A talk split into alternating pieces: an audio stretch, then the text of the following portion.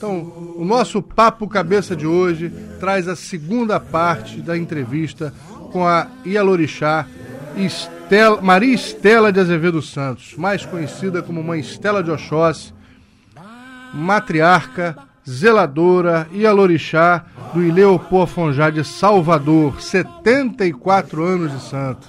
Tem que parar para escutar, não tem? E agora, no ano de 2013, a senhora honra todos nós candomblecistas assumindo uma cadeira, a cadeira 33 da Academia Baiana de Letras. Qual foi a sensação? Ah, muita alegria, muita alegria, mesmo porque a cadeira que me coube é de uma pessoa que já vem lutando pela, nosso, pela nossa causa, né? Desde o século aí. Então, Castro Alves, porque ele foi poeta dos escravos, né? Foi isso, teve esse lugar na academia e tem poesias lindas, tem trabalho muito bom. Cada vez que você lê sobre ele, depois que eu soube que ia ocupar essa cadeira, de vez em quando eu procuro ler dele uma coisa ou outra, fazer uma pesquisa, e vejo que foi um cara maravilhoso. Tão maravilhoso que naquele tempo a gente, só os bons morriam tuberculoso, né? Ele morreu tuberculoso. Mas Stella, hoje, infelizmente, nós vivemos um momento difícil, onde a nossa religião vem sendo perseguida, vem sofrendo ataques, os nossos irmãos candomblecistas são vítimas constantes de intolerância religiosa. E eu precisava ouvir da senhora, com toda a sua experiência, com toda a sua sabedoria, o que nós precisamos fazer para que esse mal não acabe com a nossa sociedade brasileira? Primeiro, aceitar é bobagem, mas é, tolerar, entendeu? Saber que aquele é um pobre coitado ignorante que não que quem faz essa tem, tem intolerância com a com religião, seja lá qual for religião, é porque não sabe o que é o sagrado. A religião está dizendo que é uma coisa que nos liga, nos religa ao espiritual. Então eu posso ser da igreja e ter amizade sincera com o padre, com o batista, entendeu? Até com ateus que não tem religião nenhuma. E o outro é irmão, nós somos irmãos, para que essa discriminação? E outra coisa, não devemos ser igual a ele de jeito nenhum, porque se a gente vai fazer uma represália, está descendo a ladeira, está se tornando igual a um cara, uma pessoa dele. Mas, Stella, política e religião se misturam? Mistura sim cada um no seu departamento, porque o, religioso ele tem a obrigação de ser sincero. Entendeu? E o político às vezes é, dizem falso, não é para poder agradar o outro, porque não é agradar ser imbecil não, mas tem que procurar agradar o outro, fazer aquilo que agrade aquele que ele colocou no lugar, esse político é isso, né? Você põe lá em cima, amanhã eu ponho o outro, e aí um vai colocando o outro lá em cima, nessa hora é aí que a humanidade tem que se unir cada vez mais para juntos fazer um todo de uma política. Não pode ser assim unânime porque são diversos partidos, né? Cada um tem o ideal. Mas se a gente ama a nossa pátria, se a gente ama nossos irmãos, temos que procurar fazer sempre uma unidade em prol ao, a nossa terra, nosso estado, nosso país, não é isso mesmo? A nossa religião. Cada um com a sua causa, devemos valorizar o que fazemos. Mas, Stella, o Opofonjá, que é a casa de candomblé que a senhora dirige há quase 40 anos, há 37 anos para ser mais preciso, é uma das casas mais tradicionais e mais importantes da nossa religião no Brasil e no mundo. Além da importância religiosa, o Opofonjá também funciona tradicionalmente, graças diretamente à parte pela sua gestão, como um polo cultural muito importante para a nossa tradição afro-brasileira. Lá dentro funciona a Escola Municipal Eugênia Ana dos Santos. Exato. Que defende e que perpetua as nossas tradições, no, a, a, nossa história, a nossa religiosidade.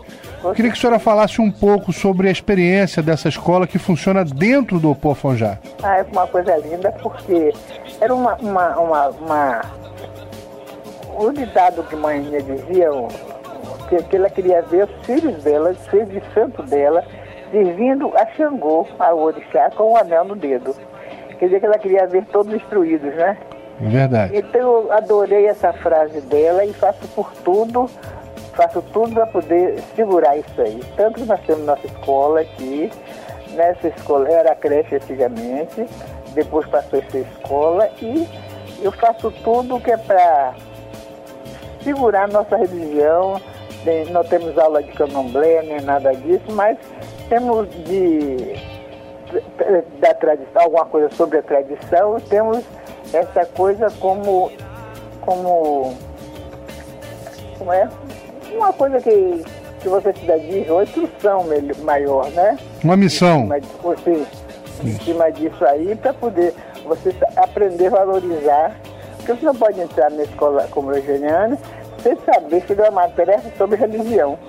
Se você lê sobre religião, aprendeu sobre isso, você valoriza toda e qualquer religião. Então não tem uma melhor do que outra. E a nossa religião é profunda.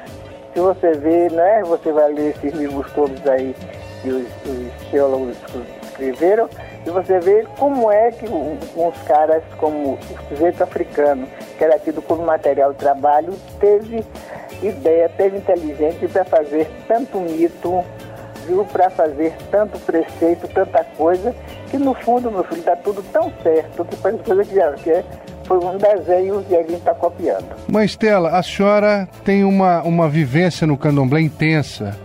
E, além é. disso, conviveu com pessoas sábias, é, importantes. Aos 14 anos. É, desde os 14 anos foi iniciada. É, e é. conviveu com pessoas sábias, importantes para a nossa religião. Inclusive, a senhora é sobrinha da mãe menininha do Gantoá, bisneta de escravos. É, é, é amizade tanta que somos considerados como parentes mesmo.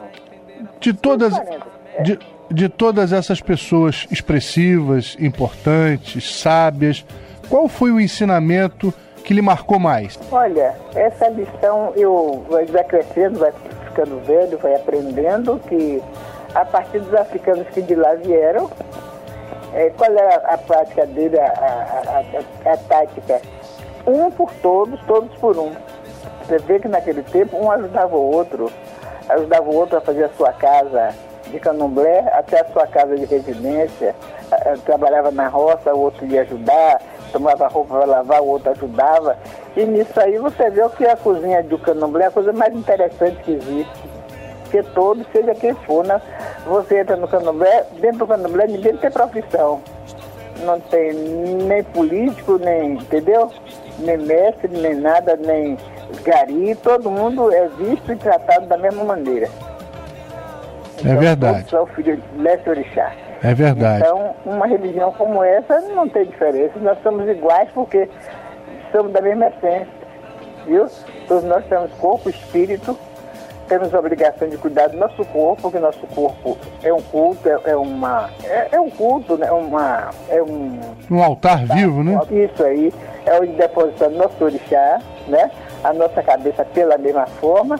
E podemos que tomar conta desse corpo nosso que é uma coisa sagrada, porque é depósito de uma grande energia que é o orixá. A senhora fala em corpo e eu me lembro, obviamente, do Ori, que aliás é o nome do nosso programa. Mas, Estela, o que Ori, o que a cabeça pode fazer por cada um de nós? Olha, tem aquela historinha, um mito aí, dizem que a nossa cabeça foi escolhida por nós mesmos, né? Como estávamos sendo formados lá no Orum, que o Lorum mandou que você entrasse naquele quarto lá para escolher o seu ori. Então, a gente, antes de virar gente, de estar aqui uns nos outros, já escolhemos nosso, nosso ori. Então, quando viemos trazer, trouxemos, cada um trouxe seu ori.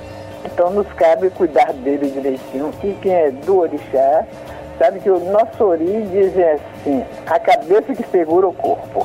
Axé. Se nossa cabeça não está equilibrada, a gente está entregue a roubo, a droga, entendeu? A, a tudo quase, até é, crime, tudo isso. Então vamos cuidar do nosso Ori. Até a sua revista chama Ori, não é? É, o programa chama Ori. então, é muito bem escrito porque o Ori é a nossa cabeça, a cabeça que manda no corpo, e o nosso corpo manda na nossa alma, E assim a gente vai vendo, eu mando você, você manda no seu subordinado, a sua mãe mandou em você, e por aí assim, lá vai, um manda no outro. E Deus e o Orixá mandam em todos nós. Axé.